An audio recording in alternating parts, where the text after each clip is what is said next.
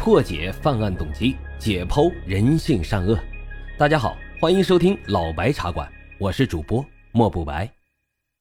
老白茶馆是我的首张原创播客专辑，希望大家多多的留言、点赞、订阅、打赏，也欢迎大家加入主播的新米团，来到我们白公馆。您的加入啊，就是对老白最大的支持。已经加团的小耳朵们，赶紧去私信老白，进入到我们的粉丝群中。并且领取啊，属于西米团的专属福利。好了，言归正传，我们开始讲今天的案子。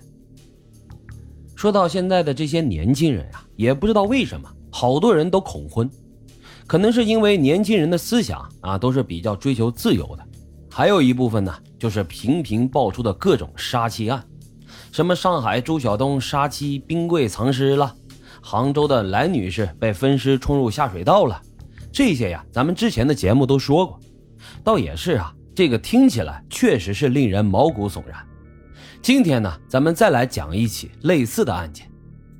案件的主人公呢，是一个毕业于体育学院的高材生，曾经五次在省市和国家级的运动会上取得过金牌的游泳健将，那可谓是风光无限。可是啊，谁能想到这结婚还不到半年？竟然杀害了自己年轻漂亮的妻子，并且将尸骨整整藏了十一年。面对警察的审讯，他竟然将杀妻的原因归结为妻子对他的爱令他魔鬼附体了。至于为什么会藏尸十一年之久，他对警察说：“正是对妻子的思念，才会一直珍藏着尸骨。”接下来，老白就带着大伙儿好好的了解一下这一起案子。卢浩文，一九六四年十一月生于上海。六岁的他随着支援大西北的父母，一道就迁到了西安。一九七二年，八岁的卢浩文开始学习游泳，在此期间迅速展现出了很强的游泳天赋。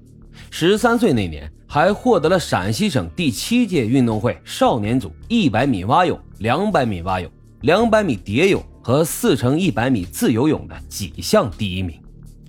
后来上了高中之后，更是多次参加各种运动会，曾经在全国青少年游泳比赛中获得过单项两百米蝶泳的冠军。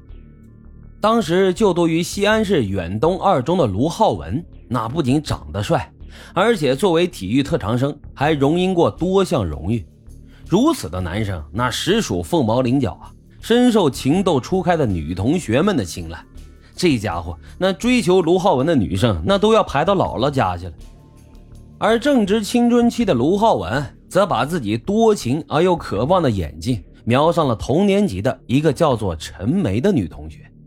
这个陈梅啊，出落的亭亭玉立，一头波浪形披肩发，像黑色的瀑布似的，配上那漂亮的脸蛋、洁白细腻的皮肤和一双水汪汪的大眼睛，那是相当迷人了。可谓是名副其实的万人迷校花呀！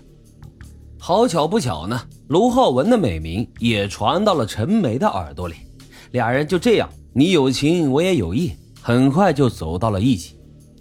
一九八零年，十六岁正在上高二的卢浩文，用平时节省下来的钱，上街买了只外形很像是熊猫的小闹钟，将陈梅的照片镶在了闹钟里面，悄悄地送给了心爱的姑娘。收到这个特殊的礼物啊，陈梅是无比激动。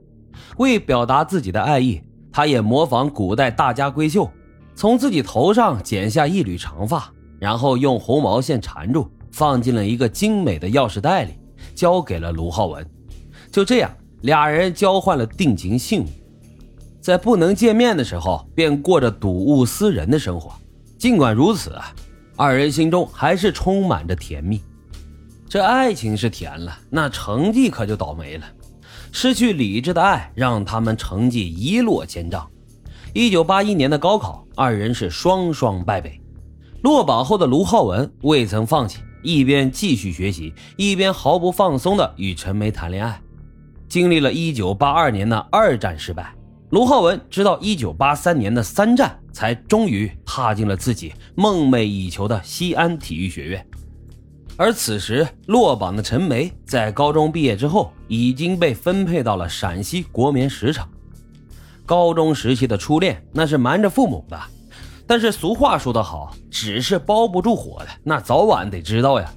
陈梅的父母在得知了二人谈恋爱之后，以孩子年龄太小为由，极力的反对。要说卢浩文这个人，那也是比较极端的。眼见对方的老人态度这么强硬，便对陈父说：“你要是不同意，我就撞死在你面前。你看看这多极端！”好嘛，话音未落，他就将头狠狠地撞向墙壁。从心理学的角度来说啊，这人的心里那是有疾病的。可是忠厚朴实的陈父哪见过这个架势啊？这眼看也没招了，只能在怒气中挥挥手说道：“哎呀，好吧，好吧，我不管了，你走吧，你走吧。”便再也不想说话了。我估计啊，这陈老爷子也是吓得够呛。